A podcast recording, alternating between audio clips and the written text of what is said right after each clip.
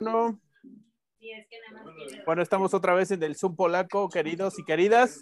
Vamos a hacer eh, un Zoom esta noche con respecto al papel de China en el escenario internacional. Eh, vamos a desmenuzar o tratar de desmenuzar cuáles son las características de China como una potencia global en estos momentos, cuáles son sus eh, potencialidades como un hegemón, de superar como hegemón a Estados Unidos si hay tal posibilidad o no. Vamos a poner en la mesa los datos y la eh, y los mm, eh, nuestras eh, perspectivas de que hacia dónde va el liderazgo de China en el escenario internacional. Como primer punto, pues yo me permito decir el papel histórico que China tuvo siempre en el escenario internacional vamos a decirlo a grandes rasgos, pues porque no somos historiadores, pero pues, China siempre ha tenido eh, una, especie de em, ambición de, controlar el mundo que hasta cierto punto conocía en la antigüedad y hasta cierto punto su visión e, era imperial, ¿no? Y siempre fue su ambición tener una mm, trascendencia y un eh, una influencia en sus zonas aledañas, ¿no? Y prueba de ello, pues fueron las antiguas rutas de la seda y todo eso, y que tiene cierto simbolismo en cómo ahorita está tratando de retomar esa hegemonía. Y podemos ver también que eh, retoma de cierta manera esas bases imperiales como de una manera un poco extraña, híbrida, con el asunto este del partido único y los líderes que ha tenido, y sobre todo con Xi Jinping, ¿no? Eh, no sé quién más quiera seguir hablando, por ejemplo, del avance hegemónico de China en los últimos 20 años. No, jalo, jalo, jalo. déjame hacer una, déjame hacer una acotación porque porque creo que se descoció demasiado a Abraham y se le olvida que sí a esta tendencia no sé quién tiene prendido el micrófono. Gracias, Poli. A esta tendencia expansionista que sí tuvo China también, en, los chinos hay, hay, lo opuesto, son como muy dicotómicos. Porque si bien como no somos historiadores, no me acuerdo con qué emperador fue, también hubo una, una un retrotraimiento, así de, ¿saben qué? No, vámonos, somos, nosotros somos solo para nosotros, el imperio medio es para el imperio medio, además es tan grande China que necesita poco y se quedó solamente como en su área de influencia, que después se pierde y se vuelve un país bastante subordinado. Prueba de ello es este, la muralla china, de lo que tú estás diciendo, ¿no? La muralla china era una especie como de aislacionismo con el mundo. Bueno, era ahí para defenderse de los, este, mongoles. los mongoles que les iban y les daban unas madres a cada rato. Ajá. Pero bueno, ya ahora sí vamos a okay. ampliar el tema. Vas, Poli, lo siento. No te preocupes.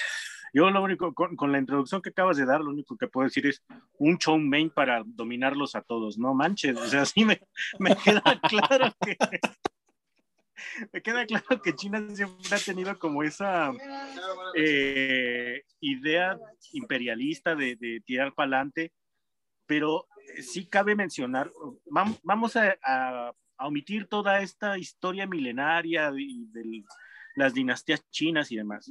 Vamos a centrarnos, yo creo que es importante, en dos eh, procesos sociales muy, muy destacados de, toda la historia china. Uno precisamente que es eh, esta, este periodo de, Primera Guerra Mundial, eh, preguerra y Segunda Guerra Mundial y obviamente la Revolución Cultural de Mao, para poder entender el contexto histórico en el que actualmente se está desenvolviendo China como una potencia hegemónica, que insisto, no le falta una potencia hegemónica. para superar a los gringos ahí tenemos un pleito tuyo, pero bueno, después. Ahorita lo tratamos. Nada más déjame. Oye, oye, ando, castroso, perdón. Déjame hago otra acotación. Aquí tendríamos que irnos a partir del. O sea, si bien no lo vamos a tratar como tal, habría que considerar más bien desde, los, desde, desde el mediados del 1800, que es cuando es la debacle del imperio y las guerras del opio y el dominio británico. Porque eso también marca lo que pasa después. Es una herida en la cultura china y en, y en su entendimiento de ellos mismos. Y Para- también demarca muchas cosas que pasan después y por qué, Claro, claro. por qué en buena medida te da los, el aislacionismo de Mao, ¿no? Porque todo el exterior es malo, porque incluso rompen con, Sí, por con supuesto. la Unión Soviética. Ya, perdón, ahora sí, sigan. Es que hoy ando jodón, ustedes disculpen. No te preocupes. Eh, estamos hablando totalmente de una. ya me di cuenta. Estaríamos hablando totalmente de una, de una autocracia, pues, ¿no? Mm.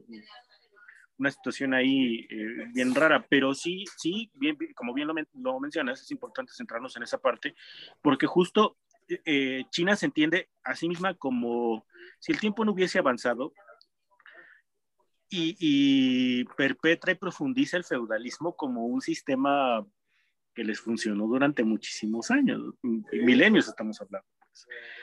De ahí la necesidad y también incluso eh, es causalidad esta como, como un poquito el proceso ruso de también de, de, ser una sociedad, digamos, más o menos feudal, a, a brincarse el capitalismo y alcanzarse hasta el socialismo, más o menos sucede el mismo proceso con China. Posiblemente por la cercanía, eh, no lo sé, por la, flu- la influencia que pudo haber incluso, que no pudo, que de hecho tuvo la revolución de octubre en, en, aquel, en aquella zona, pero sí es importante destacar justo eso. Partimos de una economía primordialmente feudalista a una... Atrasada. a- atrasada, muy, muy, muy atrasada, Agrícola una- eminentemente. eh, por supuesto, sí, sí, sí, claro. Y con muchísimos problemas de desigualdad y muchísimos problemas de, incluso de castas que me atrevo a decir que a la fecha continúan. Ya no tan profundamente, pero sí sigue algún de dejo, eh, pues digamos que es la carga de la tradición, ¿no? Pero sí, eh, vuelvo al punto, es importante destacar eso.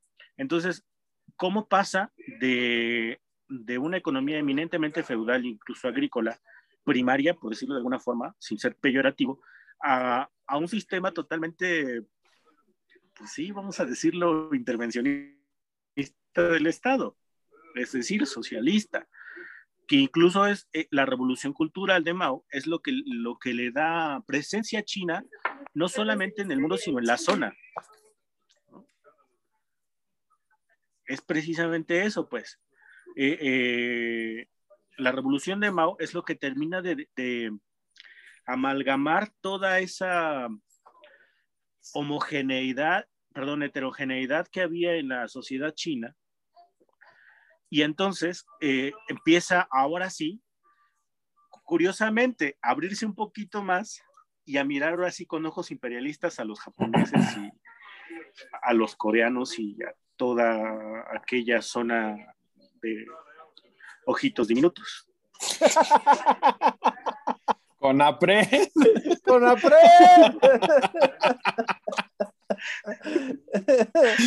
No lo digo en sentido peyorativo. Lo bueno es que nadie nos Cuando hace caso. tengo ¿eh? los ojos chiquitos, qué bueno ¿no? que no tenemos audiencia, si no. No. Ya, prometo que cuando tengamos audiencia me voy a recatar un poco más. Se mamó. I- Iba a decir otra cosa, pero. No, ya mejor no digas nada, Ya, güey, ya no, ya no un poco. güey. Ya, ya, ya, ya no lo compongas. Adelante, Choco. No, no sé, concuerdo en lo fundamental con Poli. Haría dos acotaciones. Creo que la cuestión de. No, no amalgama la, la heterogeneidad porque eso lo había hecho el imperio también. No, más bien lo reconfigura. O sea, la reconfigura a una nueva realidad, a una Ah. nueva autoridad suprema cuasi divina, ¿no? Porque era lo que entendían los chinos de antes. Y es, lo que, y es en lo que se convierte Mao, ¿no? Es una especie de Dios encarnado. Y luego es cuando él muere, cuando empieza a ver una, un, un- un ver hacia afuera. Porque además también los chinos tienen sus deudas históricas con los japoneses, que después de ser, China es la cultura madre de la zona, ¿no? Tanto Japón como Corea surgen de China. Después Japón se crece y, y le ponen su madre a todos en el área. Sobre todo en la Segunda Guerra Mundial, ¿no? Eh, en la Segunda Guerra Mundial. Y es hasta después, es hasta los 70 con este, fundamentalmente con la visita de Nixon, que si no me equivoco ya lo habíamos dicho en alguna ocasión, es en el 74, donde empiezan a abrirse al mundo impulsados por Estados Unidos con la idea otra vez de hacerse de un, de, un dragón mascota como, como en Juego de Tronos, ¿no? No más que el dragón es necio y no quiere ser, más, mascota. Lo que usted diga, señor. Okay. Esto, no es una dictadura, ¿eh? Por favor. que te quede claro que esto no es una dictadura. bueno. Gulag. Al gulag. Este, no, este, nada más para hacer esta acotación, ¿no? Ya, en serio. Este, la apertura económica de China fue una herramienta de Occidente para tratar de contener a la URSS. No, no, no creo. No, la, la, la, vas, vas, vas, vas tú. Más, más bien ahí es al revés, ¿no? La URSS utilizó la revolución cultural de Mao para fortalecerse en esa zona. Que al final le salió mal. No, pero yo lo digo, yo lo digo como una herramienta de Occidente para tratar de contener a la, a la URSS. no, no, para nada, para nada. No, no, no, en absoluto más bien lo que trató como de hacer en ese entonces Nixon fue como acercarse a esa partecita como para medirle el agua a los camotes, a ver de, de qué, de cómo estaban las cosas, qué tan, tan eh, punto de ebullición llegaba el agua por aquellos lares, ¿no? Pero como bien lo comenta eh, David, pues no le funcionó a la URSS, más bien, más bien es a la URSS a la que no le funcionó. Y el único vestigio que queda de ese intento de, de vamos a llamar, este, internacional socialista, suena el himno acá atrásito, me lo pones en edición, por favor, eh, es Corea del Norte. Ajá. A ver, Corea del Norte. Y que está, vale, ok, no, porque además, si no me equivoco, para esos momentos, en algún momento de los 60, si no me equivoco, la China de Mao rompe con la Rusia soviética. Entonces ya no hay como esta afiliación en donde el, involucramiento estadounidense implique un golpe directo a Rusia. Creo que sí, hay un intento de, contener lo que era la amenaza roja, pero no de Rusia como, no de la Unión Soviética como tal, sino de como la expansión del comunismo en, en áreas, era debilitar el comunismo, que al final, pues funciona, o sea, la estrategia funciona a medias porque decir que China es comunista es como decir que México es una democracia plena, no lo somos, ¿no? Y China ya no es comunista, o sea, bueno, sí, no, no, no. China de comunista ya no tiene nada, es un sistema autoritario de capitalismo centralizado. Y, y les, por eso le está dando vueltas a todos los demás. No sé, ah, y bueno, aquí el importante, porque ya todos nos acordamos nada más del Xi Jinping, pero ya nadie se acuerda del Xiao, de Xiaoping, que fue el... Deng Xiaoping. Deng Xiaoping, que fue el que empezó como la apertura y la transformación de China en la fábrica del mundo que de ahí es donde viene inicialmente el poder de China en los 2000, ¿no? De que todo el mundo le fue a votar ahí, ay, sí, la fábrica, la fábrica para China, la fábrica para China, y de repente pues tenían todo el dinero del mundo para malgastarlo. Porque aparte dijeron, va, pues es que esto nos causa contaminación aquí. Ah, a la China, ahí no hay, no hay regulación allá, no hay Y los chinos a partir de los, si no me equivoco, fue 80s, 90s, empezaron a demandar, probablemente sea, hasta los 2000, pero según yo antes, empezaron a demandar para, que, para aceptar las fábricas transferencias de tecnología. Exacto. transferencias viejas, ¿no? Les daban lo de 5 años antes, lo de 10 años antes, pero cuando tienes a toda la gente en la universidad aprendiendo matemáticas para no morirse, después puedes usar todos los planos que te dieron para hacer lo que a ti se te dé la gana, que al final le cuentas lo que estamos viendo ahorita. Claro. Y es que es justo eso, ahí está el, el quiz de la cuestión. China durante mucho tiempo, aunque pareciese silenciosa, incluso casi desaparecida del mapa de la geopolítica, invirtió capital humano durante muchos años. Sí, desde los 70. Es lo que más tiene China. Entonces, desde los 70 justo veníamos ya hablando de una pirámide poblacional sumamente prolongada al crecimiento desproporcional. Entonces, pues, ¿qué es lo que, que, si tú tienes, ahora sí que aplicaron la de si el cielo te da limones, pues haz limonada. si lo que más tengo es capital humano, pues incluso las fábricas. Sí, Exactamente. claro, ¿no? Y de pronto ves este imágenes, ¿no? Así como de los Simpsons de eh, eh, ¿cómo? Eh, meto, rajo, saco tripas, ¿no? Y así, porque a final de cuentas aprendieron a trabajar en serie de, de una forma tan coordinada que por eso hoy son lo que son. Simplemente lo que hoy es China es resultado de una inversión de años, de una inversión silenciosa de años, de reconfigurar Inteligente. Su, su misma sociedad. Ajá, claro, de reconfigurar su sociedad sin perder las costumbres, es decir, sin perder identidad, que eso también es una situación bueno, ahí, bien- ahí bien ahorita que entremos aunque a la opción hegemónica te lo voy a discutir. hay-. Aunque hay todavía pleito entre cuál es la verdadera China, ¿no? Que ese es otro conflicto que también podríamos ahí medio abordar un poquito, ¿no? Si la China continental o, o China Taipei, mejor conocida como Taiwán, ¿no? Que ahí se andan peleando este, la, la hegemonía de ver quién llegó primero a la, a la se llamó China, que es otro de los conflictos que traía ahí, además de Hong Kong. Y la manera en la como lo está resolviendo, ya todos lo sabemos, no es precisamente una forma muy pacífica de ve, llego, te toco la puerta y ya no me pegues, por favor, ¿no? Pero sí, entonces, eh, sí es importante destacar justo eso, que China invirtió sabiendo que a largo plazo le iba a, a ostentar un poder que la iba a posicionar fuertemente en el mapa. ¿Podemos hacer una acotación aquí? Dale. Ok, Ah, entonces- Chito, dale.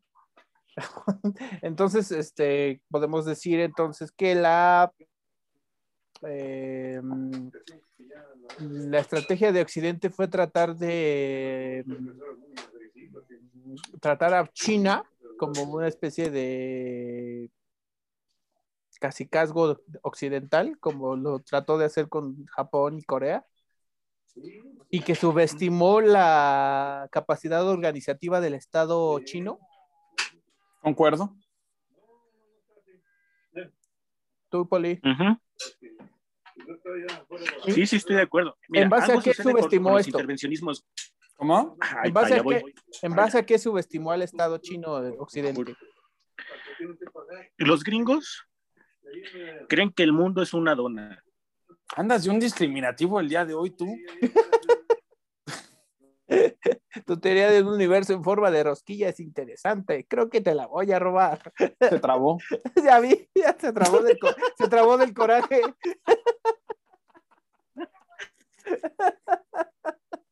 Pero no, se, se traba en... Ya habíamos tenido esta conversación ¿eh? de, de tu internet, Bueno, por favor. volvemos al punto. Te estás trabando. Te Estás trabando.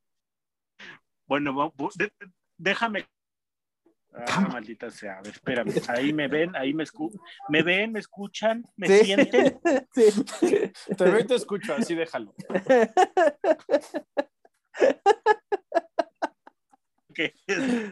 Te voy a robar tu teoría del, del, del universo de rosquilla. Señor. Ok, me parece, me parece perfecto. Bueno, déjame, fue un ejemplo demasiado burdo. A lo que me refiero es que Estados Unidos piensa que el, el mundo es Texas. Vamos a acotarlo así. Es decir, interviene países con la idea de democratizar algo occidentalizarlo, sin tener en cuenta precisamente, in- incluso hablando eh, ya en términos eh, más estrictos y poniéndome más academicista, este, intenta meter y vender la idea del sueño americano en una sociedad altamente identificada con su cultura. Y ahí precisamente es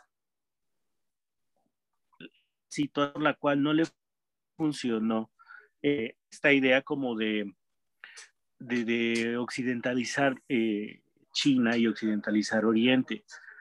Obviamente, e, ellos piensan que se, están metiendo con un dragoncito, cuando en realidad pues, China ya trae bastante bagaje de, de, guerras y conflictos internos y externos con muchísimas otras naciones, muchísimas más viejas que los Estados Unidos. Entonces es como querer venderle arroz a los chinos, o sea, pues no, no va, no va por ahí. Entonces, eh, perdón, estoy lleno de... Estás a una que llame a Conapred. Estás, a, a, una de que me censuren el video en YouTube, ¿eh? no creo, no creo. Pero bueno, volviendo al punto, no me interrumpan. Este, por eso no le funciona, porque Estados Unidos intenta vender una idea que, o más bien implantar una idea que obviamente no iba a funcionar, porque no contó, o pensó más bien que iba a ser sencillo eh, hacer a un lado una historia de milenios y, e insisto, una identificación eh, con una cultura sumamente profunda. ¿Estás de acuerdo, Choco? Perdón, a medias nada más.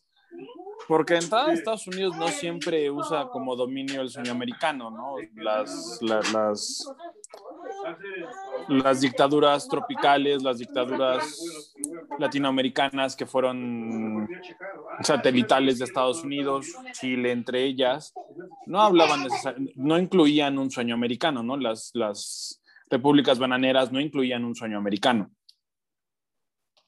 Sí creo que subestimaron a China en parte por su identificación cultural, pero también en parte por el tamaño de China.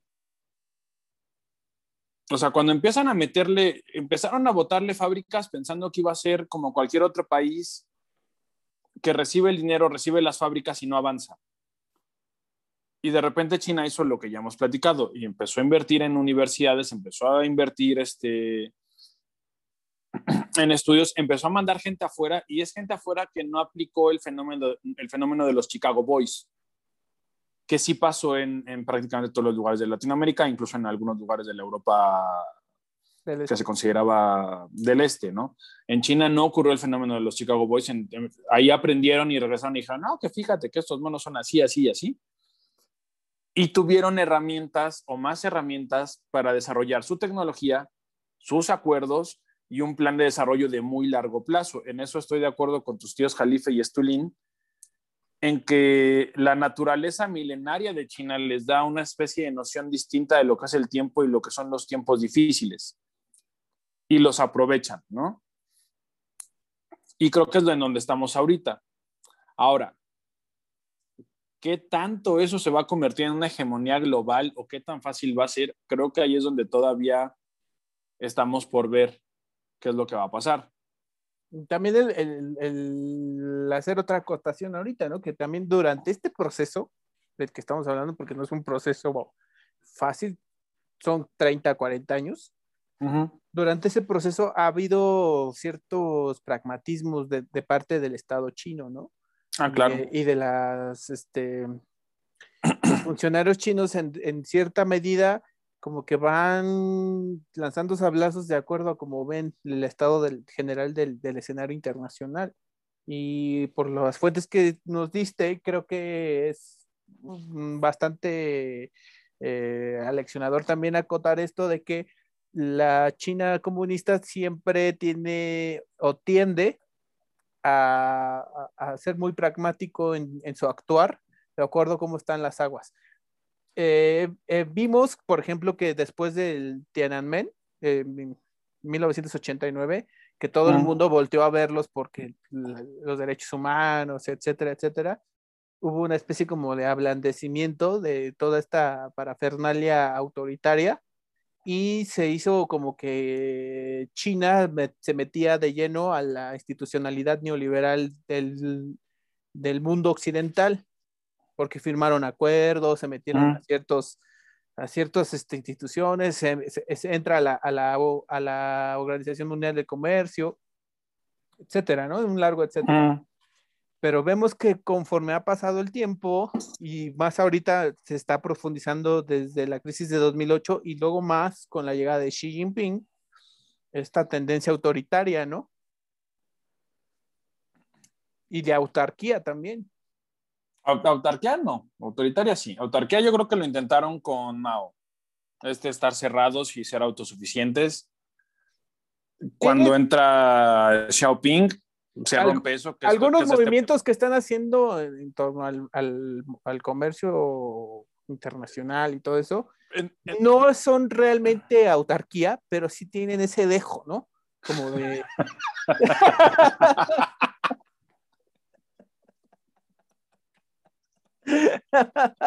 pero bueno, yo, yo, yo, me permito decirlo porque sí hay como un intento como de, de, acotar las cosas a su conveniencia, ¿no? No quiere ah, decir que, que, no todas las potencias lo hagan, pero sí hay como esa, esa parte como de que yo, desde mi humilde opinión, creo que viene desde esas ganas de generar una autarquía. Yo no, que, eh, no eh, pueden hacerlo, pero lo tienen. Pero en lo de la autarquía no estoy de acuerdo porque no, no puede ser autárquico e imperial al mismo tiempo. Ahí hay una contradicción insalvable. Y la otra, China tiene, hasta donde tengo entendido, un serio problema de materias que tampoco le permite ser este, de materias primas y de ciertas bases como el carbón y el, bueno, principalmente el petróleo, que no le permiten ser autosuficiente en ese sentido. El pragmatismo estamos completamente de acuerdo. A partir de Deng Xiaoping, China toma un camino muy pragmático, pero yo creo que ya con una, con una idea muy clara de cuando menos convertirse en la potencia regional dominante. Si no, a lo mejor ser la potencia hegemónica global, sí ser la potencia hegemónica de la región. Sí. Poli. Sí, sí, sí, estoy de acuerdo. Perdón. Estoy totalmente de acuerdo. Y justo eso se da a partir, como bien lo menciona David, en el momento en el que comienza como a abrirse al mercado, cosa que incluso también eh, es contradictoria entendiendo a China bajo un sistema socialista, ¿no? Que eh, está incluso con constitución eh, y demás, ¿no? Eh, la organización administrativa del Estado y toda esta parafernalia leguleya que a final de cuentas en el sentido práctico termina yéndose por otro lado. Entonces, estamos hablando no solamente de un, de un socialismo, que era algo que ya habíamos platicado incluso, de, de un socialismo exitoso, sino de, de la manera tan inteligente que tienen de sacar lo mejor y tomar lo mejor de las políticas neoliberales, hacerlas suyas, adaptarlas y dar génesis a una economía mixta bastante exitosa que eh, tiene por curiosidad eh, bastante destacable una, un autoritarismo y una sí, un autoritarismo bastante, bastante arraigado, bastante profundo, este, con tendencias totalitarias, ¿no? Más, más, bien es, es, un totalitarismo exitoso. No sé qué acabo de decir, pero... Pero sonó bien. Creo que este, sonó bonito. Sí, no, deja de que ellos... Sonó profundo. Me hizo... No, no, me termina, no me termina de hacer clic en la cabeza esta situación de, de, de decir un totalitarismo exitoso, porque la historia nos ha enseñado que los totalitarismos pues, no son exitosos. Tienes una maravillosa contradicción, amigo. Como lo fue Estados Unidos sí, Es que,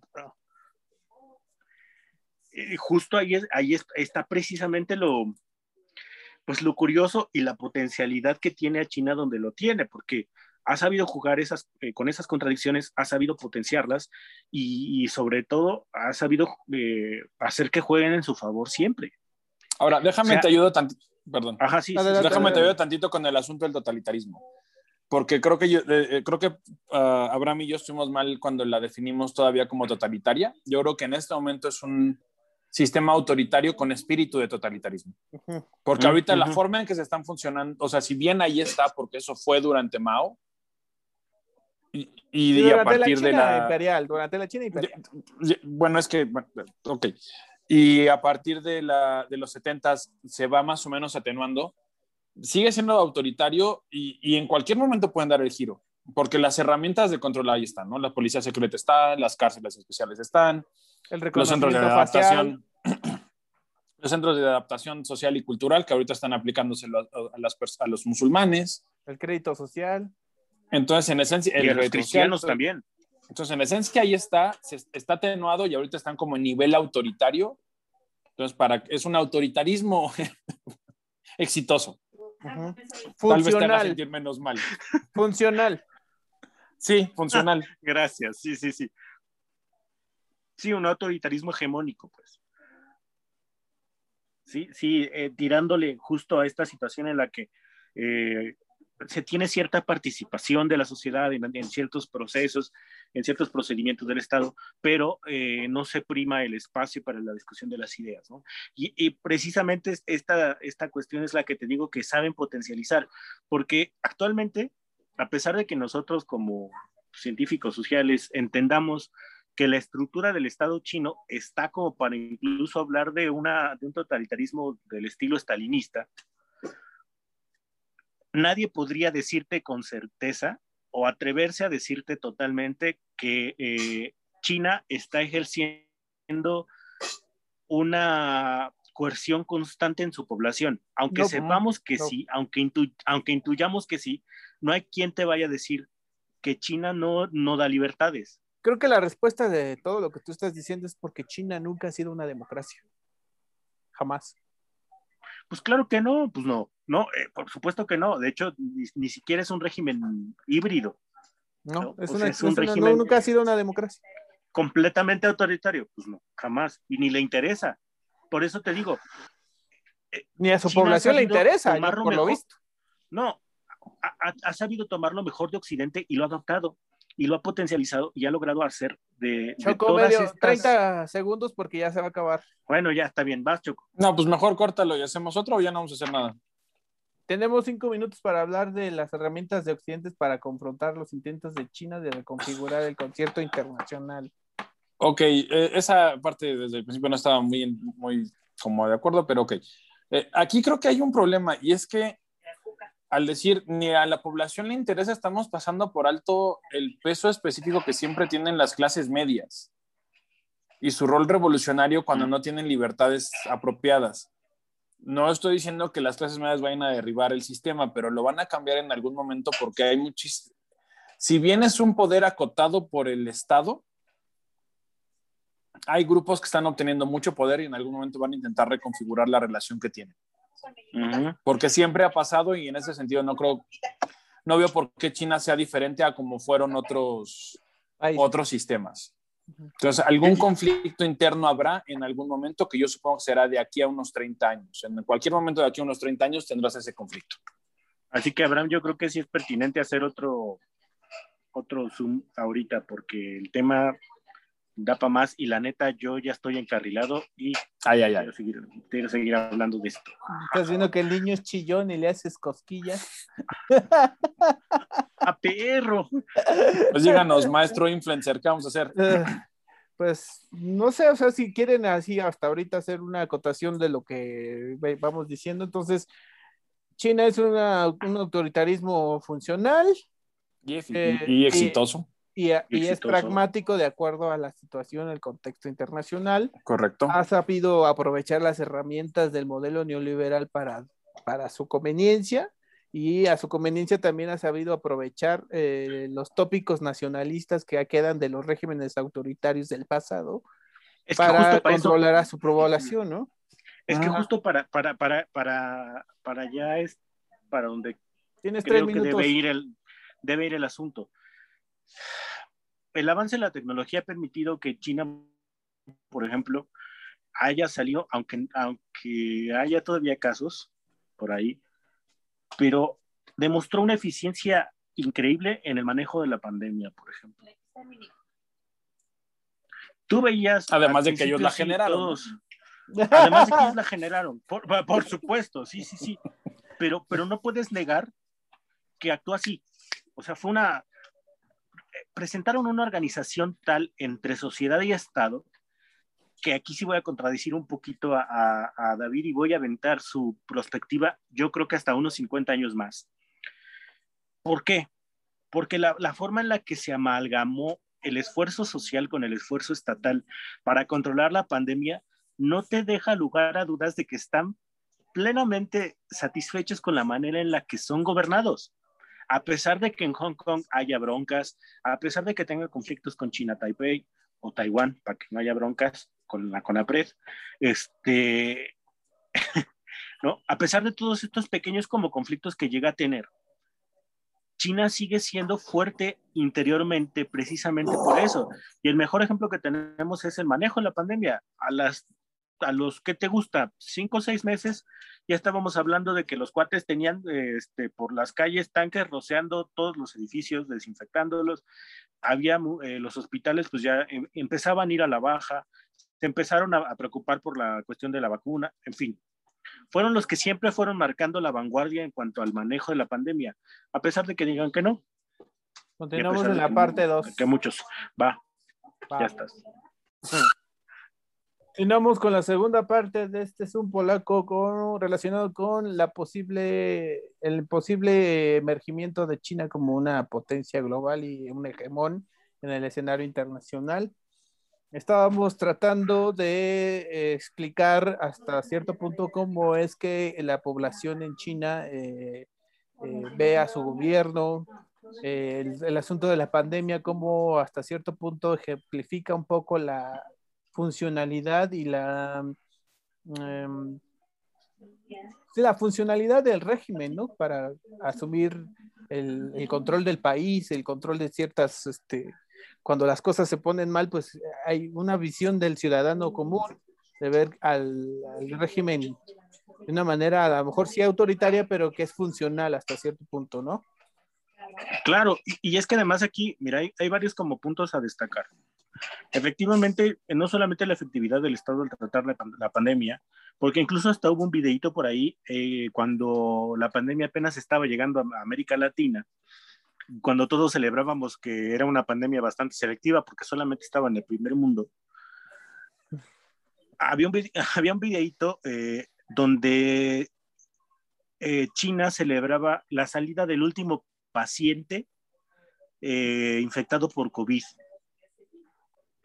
Y, y, era significativo porque básicamente de manera implícita estaban declarando ya una especie de victoria sobre el, sobre el virus. Y, en cierto sentido, estadísticamente podríamos hablar de que era eh, natural que ellos salieran primero de la pandemia porque pues, pues de ahí viene, ¿no? Para que no me regañe la CONAPRES. ¿no? Este, entonces, sí, no solamente es la efectividad del Estado, sino, insisto, la manera en la que la sociedad actuó en, en línea junto con su administración es de destacar de una forma bastante interesante. Esto, insisto, avienta muchísimo más allá de los 30 años que nos maneja David. Yo sí le aviento medio siglo más de, de, una hegemonía e incluso eso ya es un viso de que China es una hegemonía eh, este, global, aunque no quieran aceptarlo. A ver, es que hegemonía... No, lo que pasa es que tenemos que definir qué es hegemonía entonces. Hegemonía es la capacidad de ejercer poder en cualquier parte. Ah, caray, ¿y no la tiene? No, perdóname, pero no. ¿Seguro? seguro. La, la capacidad... Poder tácito no, pero la capacidad, Espérame, espérame. La capacidad de ejercer poder militar de China todavía ahorita está contenida a su, o sea, rápida, rápida y eficiente está contenida a su hemisferio. El único país ahorita que puede ejercer acción militar global es Estados Unidos, todavía. Y Rusia. nos gusta, pues con los submarinos, pero acción global efectiva, ahorita nada más Estados Unidos, porque son los únicos que le invirtieron como idiotas. Y la última vez que chequé esos números, estaba China a creo que 30 años de alcanzarlo, de alcanzar a Estados Unidos, en términos de esa capacidad de movilización. Está muy dependiente de Rusia en eso. Y Rusia tiene, tiene los submarinos, tiene jets especiales y eso, pero por ejemplo, no tiene, o sea, al, al, tipo de movilización que yo me, que yo me refiero, se necesita los, los, este, los portaaviones y los, barcos gigantescos de, tropas y los aviones que te permiten restablecerse en el aire en cualquier lugar, y eso ahorita no lo tienen. Entonces ya por ahí no es hegemonía. Luego, la influencia económica directa tampoco la puede ejercer. Lo está generando con la ruta de la seda. Pero la ruta de la seda no es perfecta. Hay, hay bastantes críticas al interior de los países receptores, principalmente en África, de que los costos de la cooperación con China son muy altos.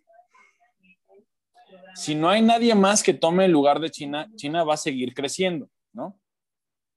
pero todavía no es hegemónica. Su rol en América Latina está aumentando, pero todavía no es definitorio, ni en México, ni en Argentina, ni en Uruguay. Está creciendo, o sea, están haciendo lo que tienen que hacer para, para lograr ese rol.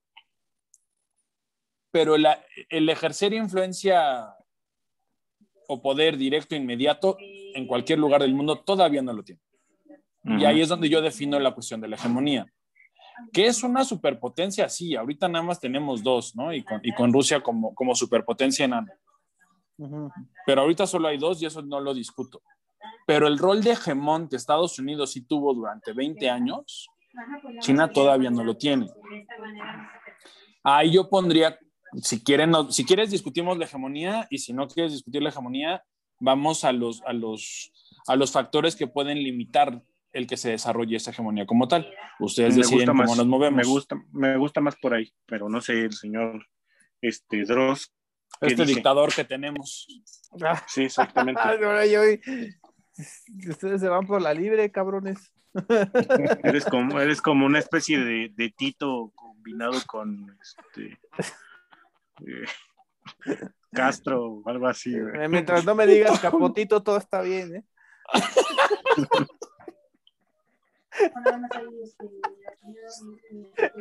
Ay, Dios, creo que vamos a tener que grabar esto de nuevo. No, pues yo, yo sí, a mí sí me gustaría que nos ayudaras a, desmembrar más qué, qué, significa la hegemonía y por qué podría, podríamos decir que Estados Unidos todavía la tiene. ¿Yo? Pues no, la, virgen que tienes atrás. No, no, a ver, hegemonía como tal Estados hegemonía como tal solo, solo tiene la militar por la cuestión de la movilización. Pero el que Estados Unidos ya no sea un país, ya no sea el hegemón global como tal, no quiere decir que China lo sea. De hecho, tiene todavía más de hecho, todavía tiene más poder e influencia Estados Unidos en Asia por sus aliados históricos de lo que tiene China, por ejemplo, en América Latina. O sea, no estoy defendiendo una hegemonía que ya no está. No es que Estados Unidos sea, sea un hegemón como lo fue de los 80 al 2000. Es que tiene todavía algunas de esas cualidades fundamentalmente en lo militar. Las bases que tiene por todo el mundo, lo que ha invertido en su, en su sistema naval y en el de las fuerzas aéreas, nadie más lo tiene. ¿Tienes ejércitos más eficientes? Sí, el de Israel es el mejor ejemplo, es pequeño, pero no hay, no hay, no hay, no hay este ejército más letal. Pero el más fuerte como tal, digamos en peso, es el, es el estadounidense. Ni Rusia se compara en ese sentido. Eso también tiene sus contras. meterle tanto dinero a lo militar evita que le metas dinero a otras cosas importantes. Una de las ventajas que podemos decir que tiene China es que, aunque sí gasta mucho en Fuerzas Armadas, no gasta tanto y sigue gastando en educación. También en algún momento, si China crece lo suficiente, tendrá que enfrentarse a lo que le, le pasó a Estados Unidos y le pasa eventualmente a cualquier estado.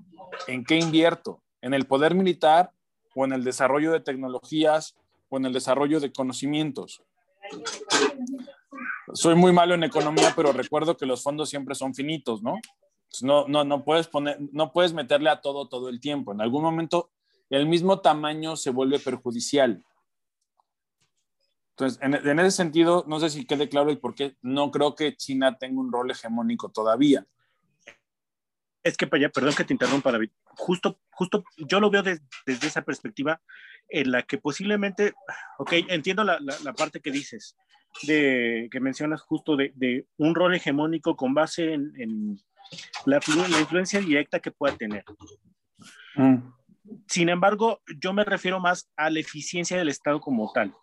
Ah, ok. China, eh, China ha demostrado precisamente eh, una discrecionalidad en el gasto tan canija, es decir, eh, una manera de repartir el presupuesto en sus, en sus recursos, pues digamos, más, eh, más importantes, de tal forma que ha hecho que, que su administración pública funcione como, como tiene que funcionar, es decir, de manera eficiente, eficaz y de calidad. ¿no? Por eso insisto que eh, a final de cuentas eh, su población está contenta con la forma en la que cómo los gobiernan. Y esto obviamente en el exterior no te da confianza. Sí, Estados Unidos se está metiendo mucho y sigue invirtiendo en lo militar porque es la forma en la que ellos entienden la hegemonía, a través de la fuerza. Que entienda la hegemonía. Si otra vez te voy a debatir. Ahorita vemos. Tranquilo, no te preocupes. Sin embargo, China ha, ha, sabido invertir, insisto, en, otros, en otras cosas eh, insisto, sí, en la eficiencia del Estado, pero más en tecnología. En, en a lo mejor no tengo carbón, pero tengo litio. Entonces, ha sabido, claro, ha sabido diversificarse de tal forma que sí podemos hablar de una influencia, a lo mejor no directa, pero sí ya empieza a pisar fuerte en el mundo.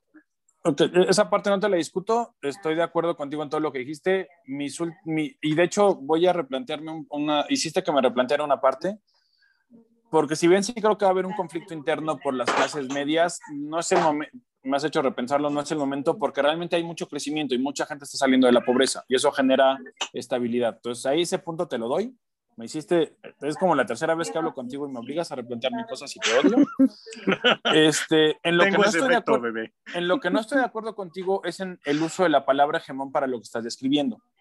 Ok.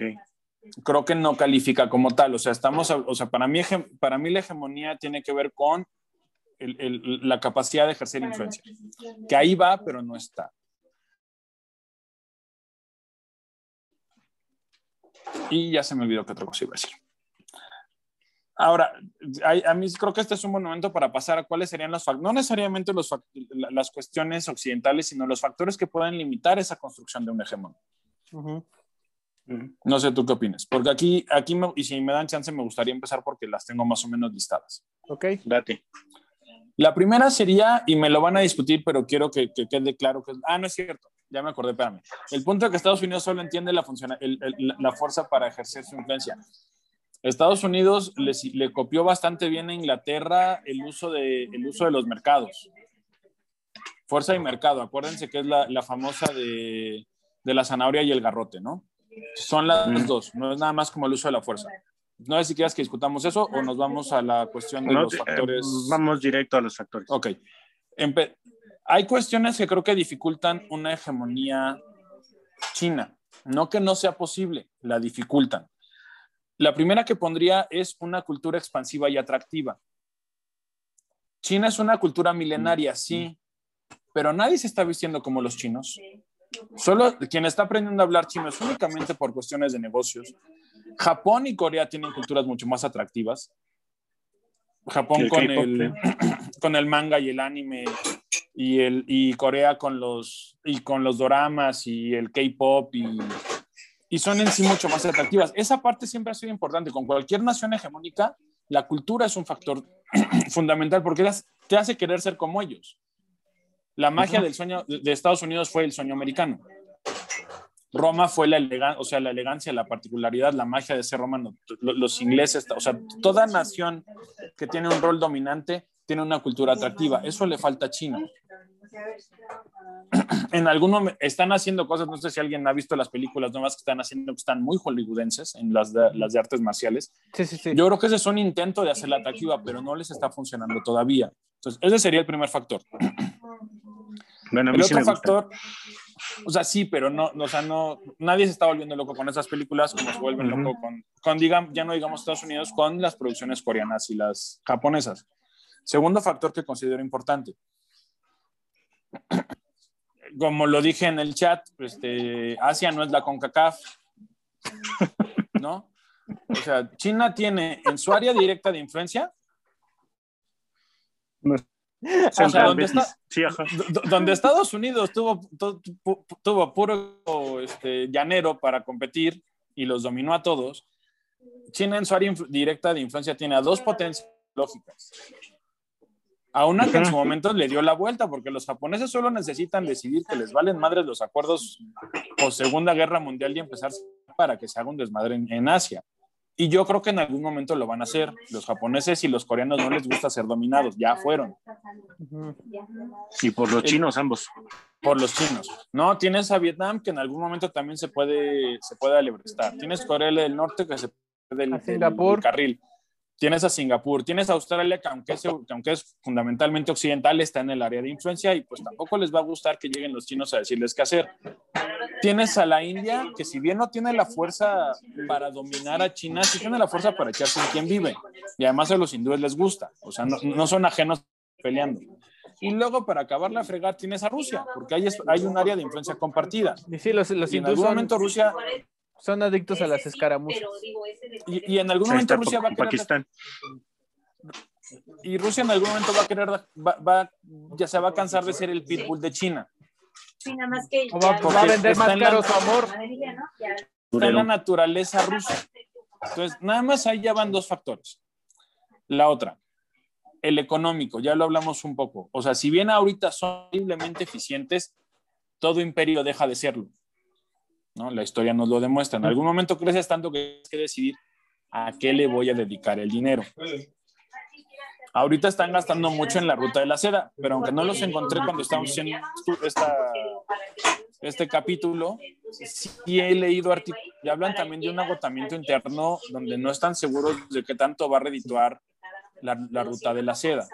Agrégale a eso y, y que tienen problemas de infraestructura interno que nosotros no vemos porque no te dejan ver. Agrégale a eso el asunto de que, de que algunos de los países receptores de la bonanza china sienten que les están cobrando muy caro. Y finalmente, yo creo que China es fundamentalmente aislacionista. Y en algún momento también te enfrentarás a, ese punto, a esa decisión de si queremos abrirnos al mundo con todo lo que implica abrirse al mundo, porque todo imperio que se abre al mundo es modificado en su interior. O sea, le pasó a, Ru- le pasó a, le pasó a Roma, le pasó a Inglaterra, le pasó a, Al a los otomano. Estados Unidos, le pasó al Imperio Otomano. O sea, no, no hay influencia externa sin que haya una influencia interna. Y habrá que ver qué tanto están dispuestos los chinos a aceptar esa influencia interna, a tomarla de buen grado. Y bueno, esos serían los factores que yo considero. Ok. Pero entonces los- la, la respuesta de Occidente no te parece entonces incipiente ante todas estas cosas? La Ah, claro, de, la respuesta de Occidente me parece que es importante y creo que va a haber, pero, pero me parecen más interesantes lo- los elementos internos y cercanos de China que los, que los de Occidente, porque Occidente no va a poder recuperar el mundo. Lo que va a poder hacer es pelear su área de influencia, entiéndase Europa, América. Y digamos Australia para no dejarla ahí eh, perdida. Sí, claro. Pero Esa es como mi opinión, no sé usted, ya los ya abro el debate. Uy, hay un cambio de dictador en este, en este Zoom, señor. A la victoria siempre. Sale Tito, entra Somoza. chi. No, pues salí perdiendo, te manchaste. ¿eh? Perdón. Es que, ah, bueno, Trujillo, vamos a. Sale Tito, Hijo entra de- Trujillo. Te de ver en vivo, te de ver en vivo, Poli, te de ver en vivo. Es que es de los que más me acuerdo, para no caer en Fidel. Ok, a mí me parece más bien este, que las, eh, la respuesta de Occidente es incipiente y aparte es un poco nada más simbólica, tratando de defender los símbolos que son la democracia, el liberalismo económico, el liberalismo institucional. Pero también, dicho lo que acabas de decir, creo que hasta cierto punto no necesita hacer más, más que tratar de colocar sus piezas oportunamente para limitar y contener este, los intentos de China de modificar el escenario internacional. ¿No? Mm, Poli. mm, Es que no sé. Sí, concuerdo con Abraham, segunda vez en tu corta vida. No, es como la Sí. tercera o cuarta ya, ¿eh? Es- Ah, bueno, son- está bien, ya. Son gemelos fantásticos ustedes. ¿Y no nos has visto tocar? Uf, bueno, ya. bueno, ya, pasando al, al- mi- al Mientras no me toques a mí, todo está bien. ¿eh? No te preocupes, ya quisieras. Nada más me, me pones la de Carles Whisper de Jorge Miguel y te pones medio, medio raro, amigo, ¿eh? Ya sabes cómo soy, para qué me invitas a tocar. Pero bueno, en fin, este, yo creo que sí, efectivamente la respuesta de Occidente, más que incipiente, ha sido tardía. Vuelvo al punto. Eh, yo creo que Estados Unidos no se esperaba que China creciera de la forma en la que creció. Eh, eh, como bien lo dice David, ellos esperaban tener una mascota que aventase fuego y, vendiera este, arroz a todo el mundo y demás cosas, ¿no? ¿No? Entonces, sin embargo, se, se les salió del, del, del, presupuesto, se les salió de lo presupuestado este, e, este intento de, de formar un Estado, porque además, si, si atendemos a la historia china, eh, eh, lo que pasó entre Estados Unidos y, y, esta, esta situación fue precisamente eso, que los Estados Unidos intentaron eh, moldear un quisieron jugarle a, a, Yahvé intentando hacer un Adán y una Eva, pues, ¿no? Así tal cual, un Estado a su imagen y semejanza que pudiera funcionar como un trampolín para ejercer, pues sí, una influencia mucho más directa. una influencia mucho más directa en toda esa zona. una influencia mucho más directa en toda esa zona. Sin embargo, como bien lo, lo, mencionamos en, en, la parte anterior, en la que Conapred estuvo presente. Eh... Conapred no se ha ido.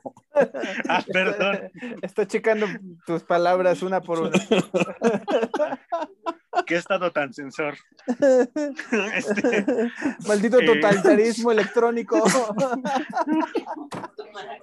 Zoom también es China, ¿no? Este, uh, para acabarla, joder. Bueno, en fin. Eh, ya se me lo que Ah, sí, ya. Para utilizar eh, justo a China como un trampolín para ejercer influencia sobre esta zona. Sin embargo, como ya lo dijimos en, eh, en la parte anterior, pues le salió el tiro por la culata porque no, no contaba con esta parte de identificación cultural y, y, de identificación como una sociedad pues muy cerrada, ventajas de, de las autocracias, que, que, son tan cerradas que pues el mejor ejemplo incluso también es Corea del Norte, ¿no? Estamos hablando de una autarquía tan, tan profunda que ellos entienden, porque en serio pasa, que han ganado todos los mundiales desde que son Corea del Norte, ¿no? Por ponerte un ejemplo demasiado burdo. Entonces, en, en este sentido, el hecho de, de encontrarte ese choque con una sociedad tan, tan amalgamada, tan bien de, definida y, sobre todo también identificada, pues eh, le, fue contraproducente.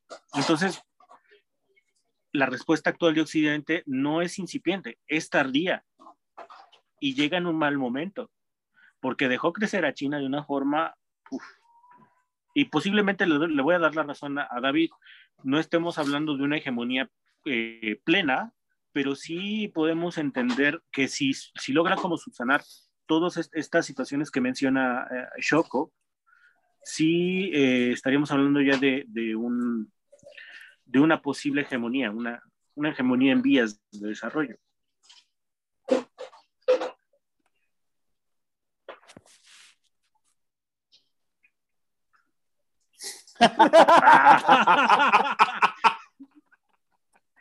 No, bueno. Pues es que es la Conmebol contra la CONCACAF, ¿cómo está la cosa? Chale. No, oye, qué, no, y qué bueno que el marcador está así con eso de que ahorita es Trujillo, no voy a hacer que me mande a algún lado. Por cierto, de eso se trata este, pero en Argentina. No. Ah, yo te, te, ahora que lo, que lo pusiste, que lo publicaste, tengo por ahí un librito sobre la dictadura argentina que creo que te puede interesar. Va, luego cambiamos, hacemos cambalache. Ya estás. Bueno, entonces a manera de perspectiva y de conclusión, China tiene el potencial para convertirse en un hegemón, eso es indudable, pero todavía tiene que atravesar muchos trechos, tanto culturales como institucionales, que todavía le impiden poner los, el tablero a su favor en muchos ámbitos.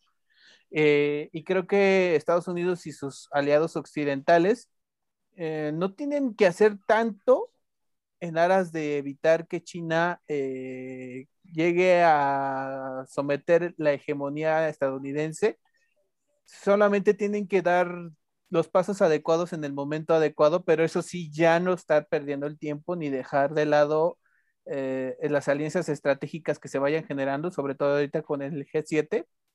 Al parecer alguien o algo, algún poder les han jalado las orejas tanto a Biden como a la cúpula que está en la Casa Blanca, eh, hicieron el intento de generar estos acuerdos que todavía parecen incipientes y sin ganas, pero creo que no hay otra alternativa. O sea, no pueden seguir perdiendo el tiempo, aunque no tienen que ser tanto si tienen que hacerlo ya, ¿no?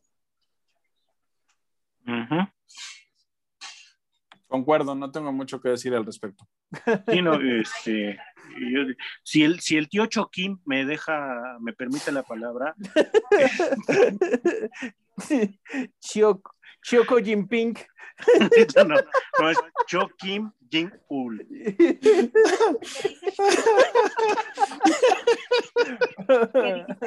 ¿sí? Ah, no, Porque yo sí, want sí, to. Ah, no, yo want to. si Uno, el tío dos, Kim de Corea del Norte tiene, tiene las Ki- Kim Jinulias, aquí Ah, dale, Choco tiene güey, dale.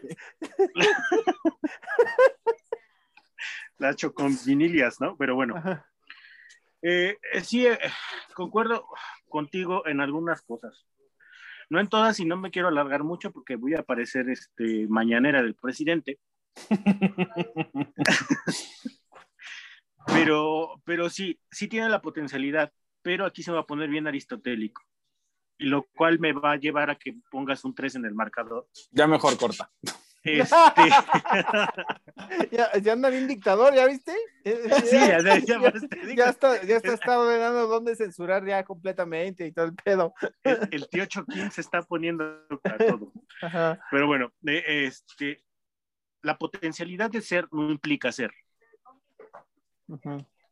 Es decir, sí, tienes razón. China tiene la potencialidad de ser hegemonía. Sin embargo, apunta a lo que te voy a decir, Choco, porque no lo es. Esté en vías de serlo también. Depende de muchos factores.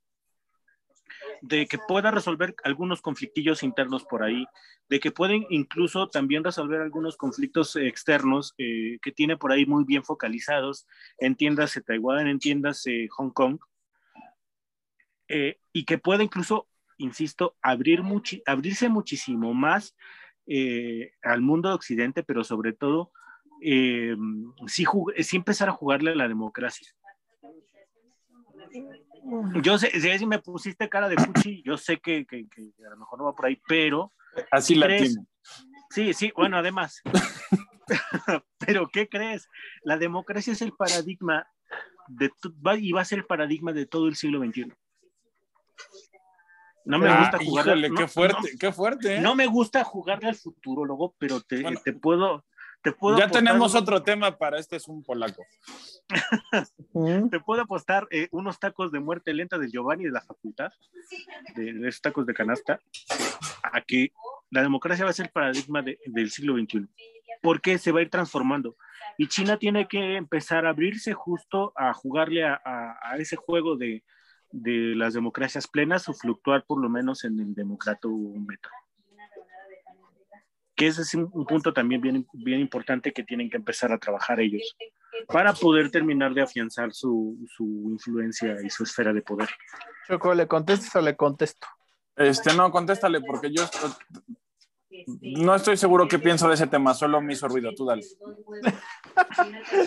Bueno, Este, yo creo que China no tiene ahorita la necesidad de jugarle al demócrata porque. Bueno, eh, aclaro que dijo a futuro, ¿eh? No ahorita. Exactamente. Bueno, sí, sí, Sí, sí. o sea, eso sí, eso sí vale la pena hacer la acotación. Gracias por la atención Bueno, que me Yo pone. lo veo poco probable porque los mecanismos que está generando, y no, y no necesita dar al mundo explicaciones, porque está generando mecanismos tecnológicos para el control y sometimiento de su población, y su población está de acuerdo con eso. La pandemia fue un parteaguas para eso, en base a muchas otras cosas que, se, que ya se venían gestando, como el crédito social, el reconocimiento facial en, en la calle con las cámaras de videovigilancia, etcétera, etcétera, etcétera. Entonces, creo que es difícil que en un futuro veamos a China jugándole a la democracia si tiene ya esas cosas a su favor para adentro hacia su población. No sé, a mí me, me- se me hace muy difícil y la verdad yo estoy como en un 80-90% seguro que eso no va a pasar. Como en unos 15, 20 años así vamos a estar y a lo mejor se van a profundizar aún más las técnicas autoritarias de su gobierno y de, y de sometimiento. No sé qué tenga que agregar. es que- Ve- Es que justo el conflicto que, que- menciona a David de las clases que, que son estudiadas y, y- y- y no se convencen tan fácil, sí, aspiracionistas, e- exactamente, que este, no, no aspiran a ser fifís. Justamente este conflicto que empieza a gestarse, por eso te digo que yo todavía le aventaría un poquito más allá, porque apenas es como la, la semillita. El Partido Comunista Chino va a empezar, se va a ver forzado a abrirse en algún momento de la historia, no porque eh, sea un cambio, digamos, que se vaya dando a través de la presión social, sino porque se van a ver obligados, la misma dinámica geopolítica los va a empezar a obligar a abrirse un poquito más a, a- a sistemas un poquito más híbridos tirándole a la democracia. No te estoy diciendo que va a ser una democracia plena, pero sí vamos a hablar de regímenes híbridos. Es decir, eh, va, va a empezar a, a, a ceder ciertas libertades, a ya no ser tan, tan autoritario, a lo mejor ya, no, ya jalarle un poquito más hacia acá a, la- cuestión del- de bajarle 3.000 rayitas al, al totalitarismo y a este tipo de, de situación medio eh, de, mm, de estar constantemente acallando a su sociedad. Y es que además lo que mencionas, la- el, el- desarrollo de la, telo- de la tecnología no, no está peleado con el desarrollo de las democracias. Es, A ver. es que es- sí es un tema bien interesante porque podríamos hablar, empezar a hablar de... Está complejo, Que porque, habíamos- porque puede Sí, coadyuvar, claro. pero también A ver, puede déjame- ser a ver. un arma de doble filo, pues. Pido mano. Ah, a ver, déjame tratar de articular mis ideas con la de Poli primero y ahorita, voy- y ahorita intento articularlas con las tuyas. Yo sí creo que va a haber un conflicto democratizante.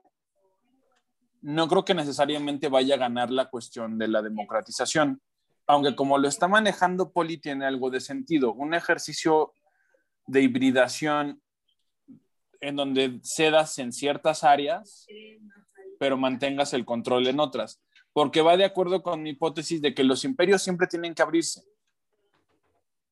O sea, un imperio no, un, un imperio no afecta al exterior sin ser afectado al interior. Entonces, en ese sentido, eh, estoy tentado, ponle 3-1.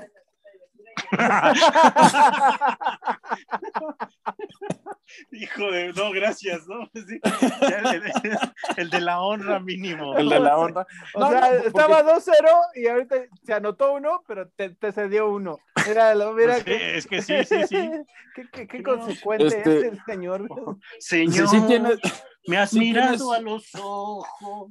Entonces, sí, en esa lógica sí, sí es posible un ambiente en el que no hablemos de un totalitarismo total estilo 1984. Ujú. A- articulando las, las, mis ideas contigo, pero regresando al- a, lo que hablamos creo que en el, en el, en el Zoom anterior o en el anterior a ese, la tecnología no está indicada siempre en una dirección. Si, si bien la tecnología te puede permitir un autoritarismo o un totalitarismo más eficiente, también te puede permitir mecanismos, si no democratizantes, sí de, sí de disidencia. Y ya lo vimos, ¿no? La, la primavera árabe, lo vimos con Hong Kong cuando por cada cosa que hacían los chinos encontraron un modo de, de fracturarles la- de revertirlo hasta que China dijo, bueno, pues ya aquí el más grande soy yo y te chingas, ¿no? Entonces, entonces sí creo que ahí tu- tu entendimiento de la tecnología es mucho más negativo que el mío, lo cual siempre me sorprenden mis amigos. Me hacen sentir a mí positivo, pues hasta me he visto de blanco ahora. Este, Ah, no, El nuevo- este, o sea, recibiendo la, vibra- la buena vibra del universo. No, es que exacto. Espérate, Abraham. Ya, ya, ya estoy empezando a ver su currículum. Estoy empezando a ver su currículum. David, bien, ¿no? anda bien. Politólogo, dictador y gurú. Pero bueno, déjame terminar la idea. Es, sí puede haber un fortalecimiento del autoritarismo, pero también puede haber una, una forma de revertirlo. La, tecnología no es absoluta en una dirección nunca. Nunca lo ha sido y no creo que lo llegue a ser. Más con sociedades tan educadas, ¿no? Aquí a lo mejor si nos meten en un totalitarismo digital nos tardamos 40 años en salir de él. Los chinos entienden muy bien lo digital. Eh, y ya para terminar y tratar de redondear las, las tres ideas, creo que la tecnología te permitiría la, la hibridación de la que habla Poli, sin que entendamos eso como una democracia moderna y occidental, uh -huh.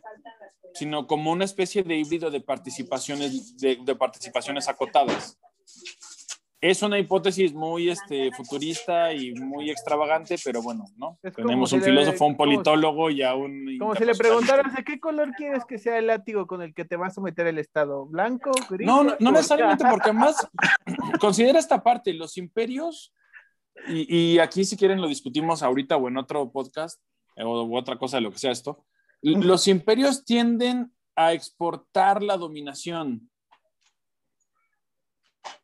la dominación uh -huh. interna se reduce porque, porque, porque tienes a quien, tienes chivos expiatorios.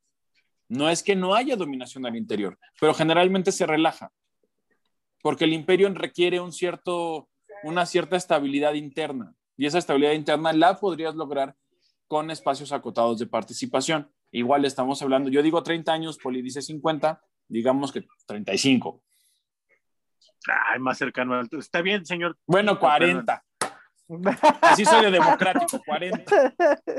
Pero de todas maneras es lo que yo digo.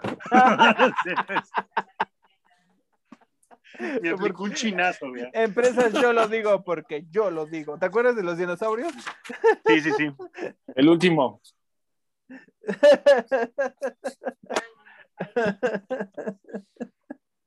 Sale pues. Pues Muy bien, pues gracias. tú mandas, Abraham. ¿Qué más? Pues, no, pues ya creo que ya estamos como que redondeando el asunto. Okay. Eh, les agradezco su participación, ya saben que esto es eh, de común acuerdo, el, el, tema se acuerda y nos ponemos a machetearle y a darle, ¿no? Y, y pues vamos a planear bien el de... El de la música alcohólica. El, el, el, el Zoom polaco random musical. Para... Me cae que hasta me consigo una peluca de Beethoven para esa. es, es, los, los, vamos a lo vamos a planear y lo, y lo, y lo subimos, ¿va? Muy bien, joven. Ya estás. Sale pues. Pues muchas gracias por su atención. Si llegaron hasta este punto, muchas gracias por su paciencia de ver a este trío de payasos intentando hablar de geopolítica para. Y, y estamos sobrios. estamos sobrios. Es, Espérense a que estemos alcoholizados. Señor, señor Cho, eh, Choquim, ¿nos permite terminar la transmisión? Se lo autorizo. Declaro solemnemente finalizado, este es un polaco. Sale, mis, mis, mis queridos amigos aspiracionistas. Sale pues, ya no esperen tanto. Sale pues, vale. vale, ya no esperen. Bye.